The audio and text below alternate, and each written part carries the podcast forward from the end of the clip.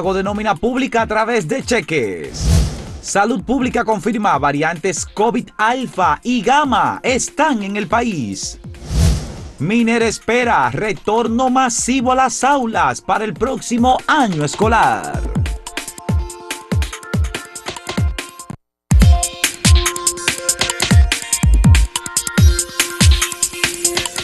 Bueno, hay que iniciar este día dando las condolencias a raíz de la muerte de la presidenta de Fundación Sinfonía, Margarita Copelo, y asimismo el deceso a causa de COVID del director de partidos de la Junta Central Electoral, Guarino Cruz.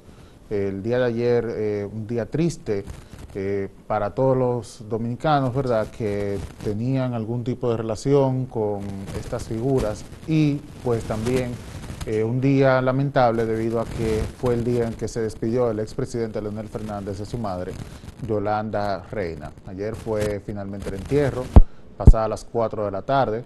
Eh, fue un momento, Natalie, muy conmovedor para el expresidente de la República, así como todos sus familiares, debido a que eh, todo el mundo ha destacado las cualidades que tenía doña Yolanda, especialmente durante las, la la primera juventud, vamos a decir, del expresidente Fernández y su hermano, en la cual ella, como migrante dominicana en la ciudad de Nueva York, siendo enfermera, tenía que agotar hasta dos turnos de trabajo para poder mantener a su familia como madre soltera.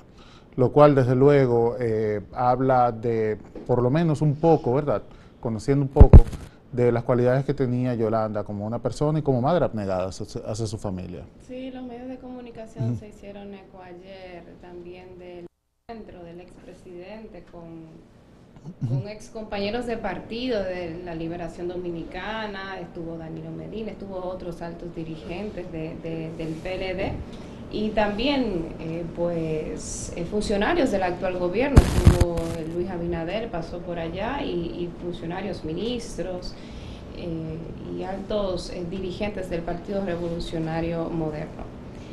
de esto yo siempre me, dio la sensación y yo creo que hasta bueno hasta hasta este momento lo sigo pensando que el presidente Fernández tenía una, una muy buena relación con su madre. Sí sí. Y eso obviamente se, se dio de manifiesto en el día de ayer en, su, en una expresión máxima cuando pues habló de su madre de la entrega que tenía de, de los valores familiares que le dejó y de la y, de la fuerza, de la fuerza del hecho de mantener ella, de echar para adelante siendo madre soltera y, donde él decía como ser madre soltera no es que estuve, que no es que estás destinada destinada al fracaso, sino todo lo contrario.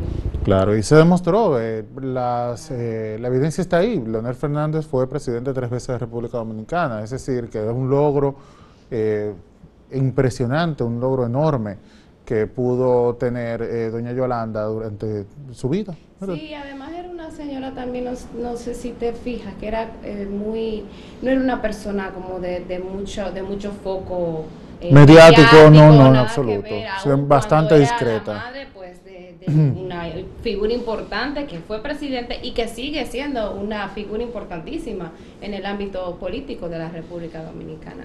Así es. Así que, bueno, pues lamentamos eh, estas, bueno, estas muertes y, paz a, los familiares en este momento.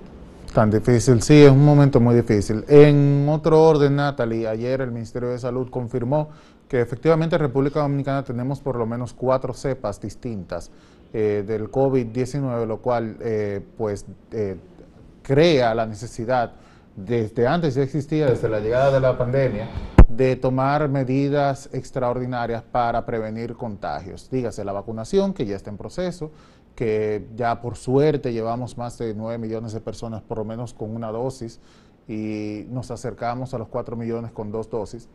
Y desde luego eh, la advertencia que hace el Ministerio de Salud Pública es que hay dos por lo menos que son de alto riesgo, que son la gamma y la alfa.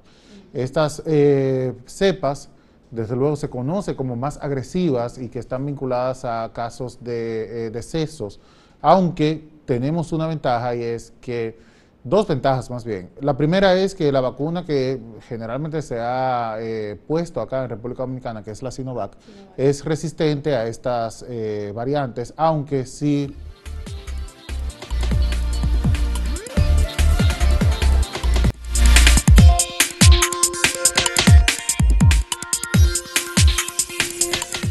Decíamos antes de la pausa que si bien las autoridades de salud pública no han confirmado la presencia de la variante Delta del COVID-19, que es una variante bastante eh, pues, eh, contagiosa y que de hecho en Estados Unidos se habla de que, eh, de que ha causado estragos en el sistema de salud estadounidense, a pesar de que el país norteamericano está bastante adelantado en materia de vacunación. Em, las autoridades dominicanas no confirman que se encuentren en Delta, pero sí dicen que es probable que se encuentre aquí en República Dominicana, esencialmente porque estamos hablando de que países de mucho flujo migratorio, como es el caso de Estados Unidos, ya, ya existen en, en esos países. Y bueno, se están haciendo algunos estudios todavía y se están esperando el resultado de esos estudios de, para seguir continuando con, sobre las nuevas variantes que existen en el país. Así que hay que estar atento a este, a este tema y bueno, quizás no sorprenderse tanto si las autoridades de salud pública confirman de que la variante Delta eh, eh, se encuentra aquí en República Dominicana. Otra información importante, Samuel, que, quiero compartir es la decisión en el día de, ayer del gobierno de em, disponer el pago de los empleados públicos eh, a través de cheques como una forma pues de de transparentar la transparentar nómina. la nómina. Es, van, es como un plan piloto, iniciaron con dos instituciones, lo extendieron a, en este mes de julio lo extienden a 24 instituciones del Estado, con la idea de que cada mes se vaya integrando un nuevo grupo de instituciones hasta ampliar y llegar a todas las instituciones públicas eh, que tengan por lo menos un mes de cobro a través de cheques. Eso fue lo que se dijo eh, en el día de ayer. El Contralor General de la República, junto al ministro administrativo de la Presidencia, dio a conocer esta información que inicia con la emisión de 25 mil cheques impresos, por lo menos. Eh, en este mes de julio. Mira, la idea detrás de esto, y es que todo el mundo lo conoce, es que se dan situaciones donde hay personas que cobran sin trabajar, fundamentalmente, pero debido a que se trata de, de, una transferencia automática, pues ni siquiera tienen que ir a la institución. Y por eso que sea, los medios de comunicación estamos cansados ya de denunciar esto, se dan casos donde uno llama a la institución, pide por una persona y dicen, no, nosotros no conocemos a esa gente. Pero fulano, fulano nunca, yo nunca lo he visto, yo no sé quién es, no le puedo poner cara. Y otros casos también donde hay personas que ni siquiera residen en República Dominicana, que están fuera del país. Sin embargo, eh, aparecen todavía en nómina. Y otros casos que son todavía más graves, de personas que ni siquiera saben que están nombradas en una institución, pero hay alguien que sí está cobrando ese dinero.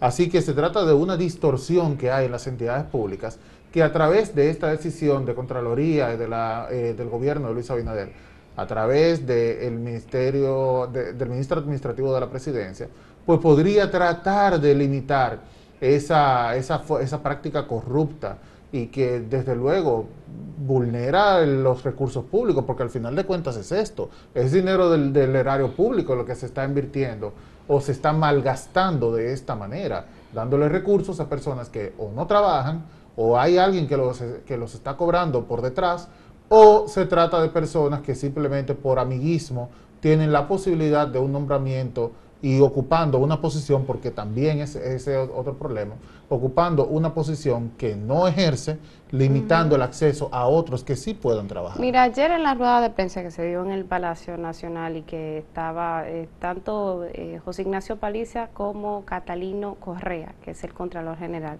explicaron que no se trata, que estas entregas no se tratan de, de una entrega per se de cheque, sino que cada empleado tendrá que ir con su cédula en mano, tendrá que llenar un formulario y de esa forma, pues entonces, eh, ah, y que también tendrán los, cada institución tendrá como acompañamiento personal de la, Contraloría, General de la República para que esto no sea una simple entrega de, de cheques, sino que haya una especie de registro de cara, de ponerle cara a, todas estas personas que se encuentran en nómina, con el objetivo, pues ciertamente de identificar algunas anormalidades y eso.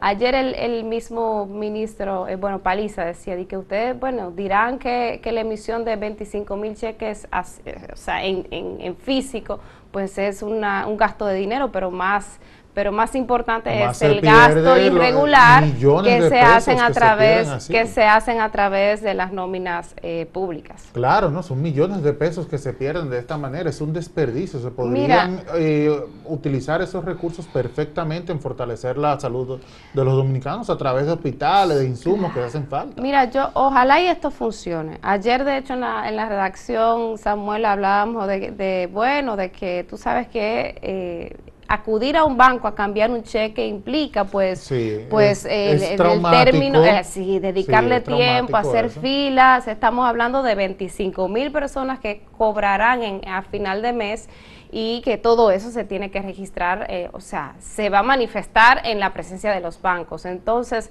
eh, el gobierno ha dispuesto de crear grupos de instituciones con fin de evitar en efecto estas aglomeraciones y estas dificultades para las personas acceder a, su sueldo. Yo espero que esto funcione. Yo espero que si ya el gobierno decidió hacer esto, no sea un trauma ni para, el, ni para la institución ni para los empleados que van a cobrar eh, su cheque. Sí, eh, ojalá que funcione. Vamos a poner esperanza. Mira, cuando se trata de, tomar acciones para transparentar la situación en un país, eh, hay que hacer sacrificios.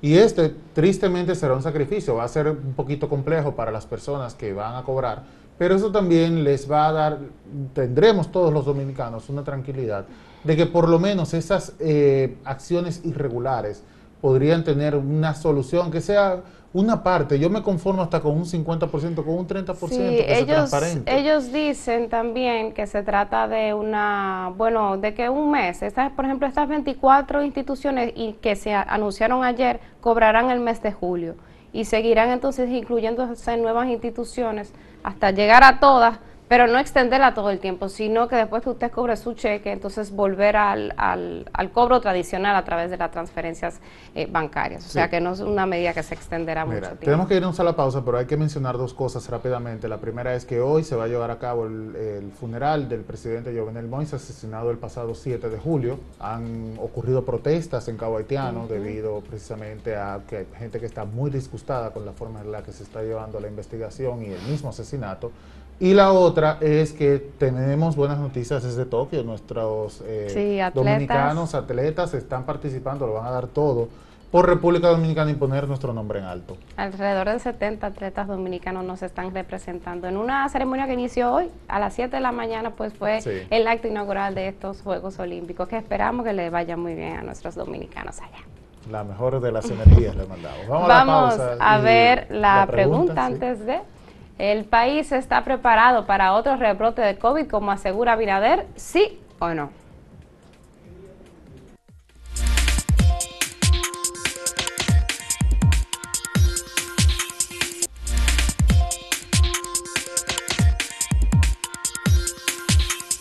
Veamos algunos de los resultados de la encuesta que tiene acento el día de hoy. Tiene que ver con la posibilidad de un rebrote y la preparación que tiene República Dominicana. Dice el 60.29% que sí, que el país está preparado, como lo había dicho Abinader, eh, para un posible rebrote, mientras que el 39.71% dice que no, que no estamos listos si ocurre otro. Vamos a ver otros resultados.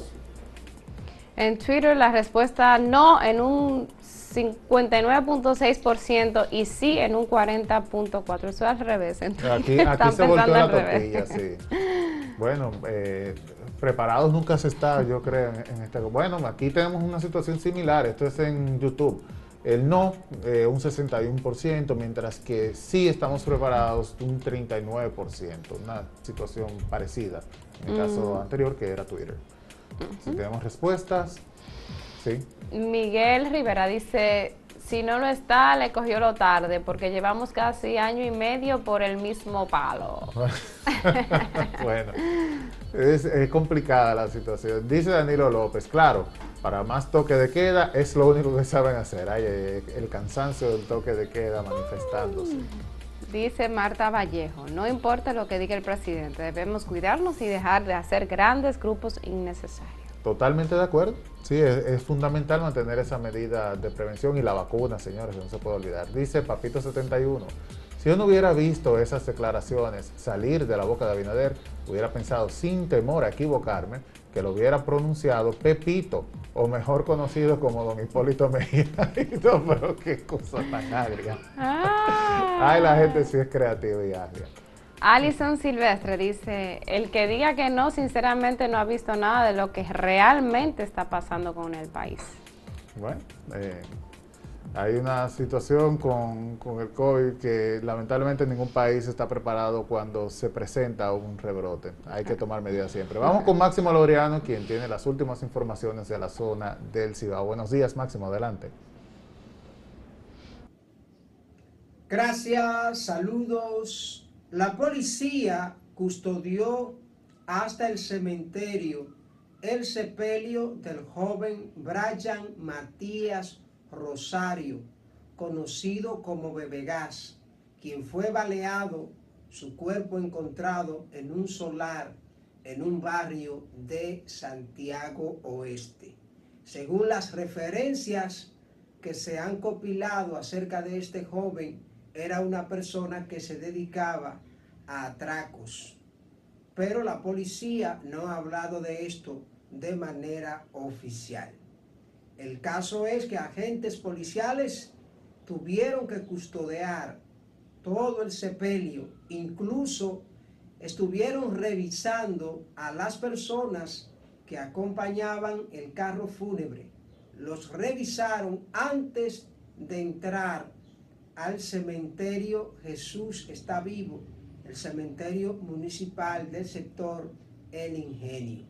Y como era de esperarse, estos jóvenes que seguían el carro fúnebre, pues escuchando música a alto volumen, ingiriendo bebida alcohólica y todas esas cosas. También se habla de que en los barrios de Cienfuego, por donde cruzó este desfile, pues también hubo detonaciones. Tomó posesión Antonio Calvo Pérez, coronel de la policía asumió como vocero de la Dirección Regional Cibao Central. Aunque todos conocen ya cuál es su función, él ofrece algunos detalles. Resaltar que nuestra labor en esta posición es ser un canal para que las informaciones lleguen hacia la ciudadanía a través de ustedes. La gobernadora de Santiago y otros representativos del gobierno recibieron en la gobernación al encargado de negocios de la Embajada de los Estados Unidos en la República Dominicana.